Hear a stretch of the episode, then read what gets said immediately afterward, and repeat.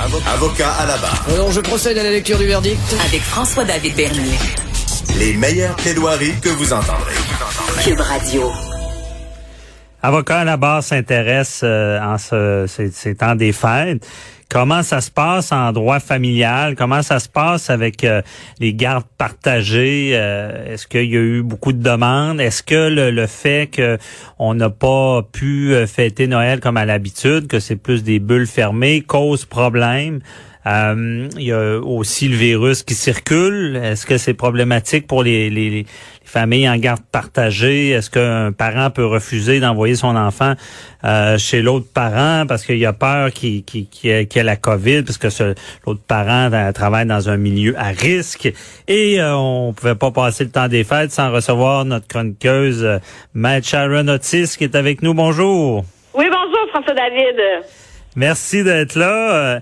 Et euh, Maître Otis, euh, Oui. est-ce que avant le temps des fêtes, parce qu'on s'était parlé à, à l'émission et euh, vous anticipiez peut-être quelques demandes, est-ce qu'il y a eu beaucoup de demandes euh, en lien avec la garde partagée euh, devant les tribunaux?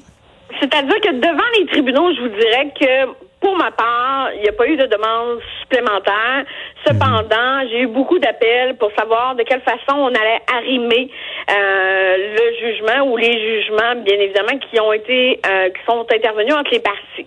Donc euh, parce que on est dans une situation exceptionnelle, il faut le comprendre. euh, vous comprenez, c'est mondial. Donc, euh, mais somme toute, je vous dirais que le téléphone sonne et, et sonne et sonne. Euh, je n'ai pas de, j'ai pas eu honnêtement de, de break, si on peut dire ça comme ça. Mais les gens- les gens se En- questionnent. Entre 26 au matin et à ce jour. OK. Parce que quel genre de questions qu'ils vous posent, euh, euh, c'est sur l'application du jugement, parce qu'il peut y avoir des changements, j'imagine? C'est pas tant sur l'application du jugement, mais comme euh, c'est-à-dire que vous comprenez, il y a de plus en plus de familles recomposées. Donc, les bulles familiales changent changent et les règles, le suivi des règles de sanitation change d'une maison à l'autre. Donc, moi, mes clients sont beaucoup plus euh, inquiets par rapport à la bulle familiale, mais somme toute, avec ce que euh, le premier ministre euh, Legault a dit, je suis rassurée, enfin, honnêtement, enfin, sincèrement, parce que je voyais pas de quelle façon on pouvait s'y prendre pour faire en sorte de euh, passer, vous vous en rappelez, là, dans le fond, le premier ministre Legault là, a rentré la le- la pâte à dents dans le tube, là, c'est-à-dire Ok. que bon, on avait quatre jours au départ, puis après ça deux jours, puis après ça pas pantoute. Donc, euh, c'est cette gestion-là qui est problématique, mais c'est une situation exceptionnelle. Ce n'est pas un parent qui est de mauvaise foi, qui ne veut pas donner accès, vous comprenez, à l'autre partie euh, ou à l'autre parent de son enfant. C'est, elle, elle est là la distinction, parce que moi, c'est ce que je vois d'habitude. Mhm. Et, et dans, dans le fond, c'est euh, tout ce questionnement-là, pa- parce que en garde partagée, il y, a, il y a un peu deux modes. Il y a ceux qui font ça une année, bon, c'est Noël, une année, c'est le jour de l'an. Ça, ça fonctionne souvent comme ça, j'imagine? Ça fonctionne souvent comme ça, mais je vous dirais beaucoup plus en garde exclusive où est-ce que là, l'autre parent, et, ça peut changer la donne au niveau du montant de la pension alimentaire parce que si un parent n'exerce pas son 20% de droit d'accès, à ce moment-là, ça peut créer des difficultés excessives pour l'autre parent qui peut demander un ajustement de la pension alimentaire parce que l'autre parent n'a pas fait, n'a pas pris, vous comprenez, l'enfant avec lui. Donc, à ce moment-là, et, ça joue surtout, là, il y a, quand on parle d'une garde partagée, là, vous, me- je prends au bon votre question, euh, on parle de 182,5 jours. Donc, si on ne, on n'est pas en mesure de computer ce, mon- ce- ce- le nombre de jours, ce nombre de jours-là pour être en garde partagée, c'est certain que ça peut changer la donne au niveau de la pension alimentaire et aussi, bien évidemment, dans le bien-être des enfants, de voir l'autre parent. OK, je comprends.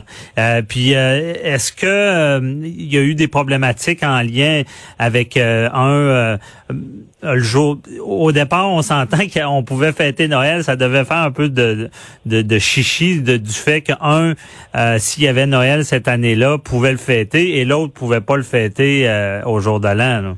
Au départ, quand il y avait des, des, des fêtes de permises. C'est certain, sauf que faut pas oublier une chose Maintenant, avec les moyens technologiques, il y a possibilité et on pouvait anticiper cette situation-là parce que, comme vous le savez, c'est ça qu'on a passé de 4 à 2 à rien. OK? Donc, mhm. il, y a cette, il y a cette situation-là. Cependant, est-ce que euh, on pouvait l'anticiper, on pouvait essayer de trouver des moyens pour permettre à l'autre parent, mais somme, toute, à l'heure actuelle, en toute, en toute honnêteté, je n'ai pas eu un un over caseload, OK? OK. J'ai pas eu j'ai pas eu de d'autres dossiers à présenter euh, d'urgence à la cour, c'est-à-dire une ordonnance de sauvegarde pour permettre à l'autre parent qui avait des droits d'accès déjà de prévu par convention homologuée par le greffier spécial bon, mais ou par bonne nouvelle. je n'ai rien de, de plus là. Bonne nouvelle. Mais ça m'amène à une autre question, Maître Otis. Est-ce que en 2020, ça a beaucoup évolué? Euh, là, les parents semblent se parler. Euh, moi, je me rappelle qu'à une époque, il y avait souvent des requêtes, ça chicanait. Est-ce que euh, en 2020, on, a les, parents s'entendent mieux, vu, vu que c'est mieux établi, les, les familles reconstituées? Je vous dirais que dans l'ensemble, c'est sûr que vous comprenez, M. Bernier, quand ça se ramasse dans mon bureau, c'est clairement que les gens ne s'entendent pas. On s'entend là-dessus. On s'entend là-dessus. Ceci étant dit, je vois une ouverture. Je vois des parents qui pensent pas juste à eux. Parce que les décisions doivent être prises dans l'intérêt de l'enfant, article 33 du Code civil du Québec, comme d'habitude. Mhm. Donc, les, les décisions doivent être prises dans l'intérêt de l'enfant. Et je vois de beaucoup, de plus en plus de discussion. Et il y a la médiation. Vous comprenez? Donc, avant que ça se rende à mon bureau, là, sur la pile. Il y a beaucoup de solutions. Euh, euh, les gens se sont déjà préalablement parlé ou au moins tenté, je pense. Et avec les médiateurs, ça permet de faire la courroie hein, et de mhm. d'arrimer tout ça. Sauf qu'un médiateur, oui, c'est correct, mais somme toute, dans l'éventualité où il y a vraiment réellement un conflit entre les deux parents, on doit présenter une ordonnance de sauvegarde. OK. Et ça, ça c'est le juge qui décide dans ce temps-là. Parce que la médiation est obligatoire maintenant. C'est-à-dire que elle n'est pas obligatoire en ce sens que oui, il y a un cours de coparentalité qui doit être fait, mais euh, la médiation n'est pas obligatoire. Hein, on ne peut pas forcer quelqu'un à aller en médiation. Vous comprenez? La médiation, par son sens même, ça veut dire qu'il y a une ouverture de l'autre partie ou il y a une ouverture à la discussion. Est-ce qu'on peut forcer quelqu'un à aller en médiation si une, une des parties ou les deux parties ne veulent rien savoir? Ça donnera absolument rien. Ouais, c'est vrai. rien. Mais, Donc, euh, mais les premières, je pense que c'est le, les premières consultations sont quand même gratuites. On n'est pas forcé, mais il y a de l'aide du gouvernement. Oui, oui, oui. On parle de six séances, là, dont la première qui est une séance d'information. Mais somme toute, je, et ça avec beaucoup de respect pour mes confrères qui sont médiateurs ou médiatrices, mhm. je conseille aux gens quand même, somme toute, de vérifier euh, avec un avocat euh, si leurs droits sont respectés. C'est-à-dire que le médiateur, lui, il est là pour, si les gens s'entendent, c'est pas lui mhm. Qui, va aller lever le fly en disant Vous faites avoir, madame. Vous pourriez avoir plus que ça à la cour. OK? Il n'est pas là pour ça. Donc, des fois, ce que je pense, c'est que c'est bon, dans certains cas, pas dans tous les cas, mais dans certains cas, c'est bon d'avoir une opinion d'un juriste indépendant qui va vérifier la convention, first of all, puis mhm. qui va, qui va, et, qui va voir aux droits et aux obligations des parties mutuelles. Donc, est-ce que est-ce que ça respecte le, pas que ça reste. On, on- je, je vous parle pas d'une dérogation au barème de fixation de pension alimentaire pour le bénéfice Mais des dans, le- enfants. dans le fond, quelqu'un qui connaît ses droits, c'est sûr qu'il va être plus euh, malléable, va aura pas ce sentiment-là de se faire avoir. Je comprends votre conseil. Eh, maître Otis, c'est- ça, ça- le temps file vite. là. Et euh, Mais je le voulais, temps je passe voulais- toujours vite avec moi. Ouais, monsieur c'est ça, j'allais Bernier. Et euh, je veux je veux en savoir plus parce que est-ce qu'il y a, il y a des conflits qui, qui surviennent? Parce que là il y a la Covid qui circule, il y a des enfants qui se promènent entre deux familles, il doit y avoir des parents qui ont qui ont tenté de, de, de à ce que leur enfant est pas chez le conjoint parce qu'ils ont peur mais exemple si le conjoint travaille dans un CHSLD ou dans les hôpitaux, il doit y avoir une crainte des fois de contacter la, la COVID-19 par l'autre parent. une crainte objective.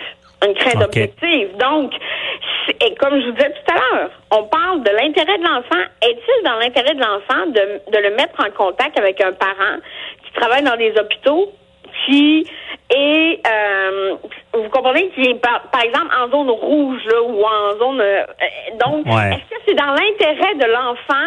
Et des fois, il y a des enfants, vous comprenez, qui ont déjà des des pas des prémices, mais des, des, des besoins de santé ou des problèmes de santé qui sont déjà là au préalable. Euh, je pense à l'asthme, je pense à bien des choses. Donc, est-ce que c'est dans l'intérêt de l'enfant de le mettre avec l'autre conjoint pour je comprends que c'est les fêtes, je comprends tout ça. Mais sauf que il faut se poser la question, je pense, à titre de parent, est-il dans l'intérêt de mon enfant de faire en sorte qu'il voit l'autre parent D'être exposé. Sans, sans, sans mauvaise foi. Sans mauvaise Ouais. foi. Mais ce que je comprends de ce que vous dites, c'est un enfant qui a une bonne santé, on, je pense que ça, ça va quand même bien, mais un enfant qui serait à risque, qui, qui aurait une condition sévère, ben, comme vous dites, euh, de l'asthme ou des, des, des problèmes de santé, là, là peut-être qu'un parent pourrait exiger de le garder durant euh, la- Ben, il faut, il faut le justifier à la cour. Donc, il faut une crainte objective. C'est-à-dire que toute personne, mettons, de la par exemple, de la population, trouverait que cette situation-là est aberrante ou trouverait Mhm. qu'on met la santé et la sécurité de l'enfant à risque. OK. Donc, il faut le plaider, il faut, il faut, il faut le démontrer. Il suffit pas de le dire. Je comprends. C'est pas seulement une crainte, il faut que ça soit réel, euh, sérieux, puis être capable de le prouver. Merci beaucoup, euh, Matt Sharon Otis, euh, de toute façon, euh, pour, pour euh, ces éclaircissements, puis euh, joyeuse fête à vous. Ça fait toujours plaisir. Joyeuse fête aussi. Au revoir. Bye bye. Restez avec nous. euh, retour, on parle avec. euh, vous voyez ce qui s'est passé en Suède. Tu au début, la Suède euh, avait des, des mesures euh, sans confinement, mais là, la Suède veut se doter d'une nouvelle loi pour contrer la pandémie. Ça semble que ça va pas comme ils voulaient au final. À tout de suite.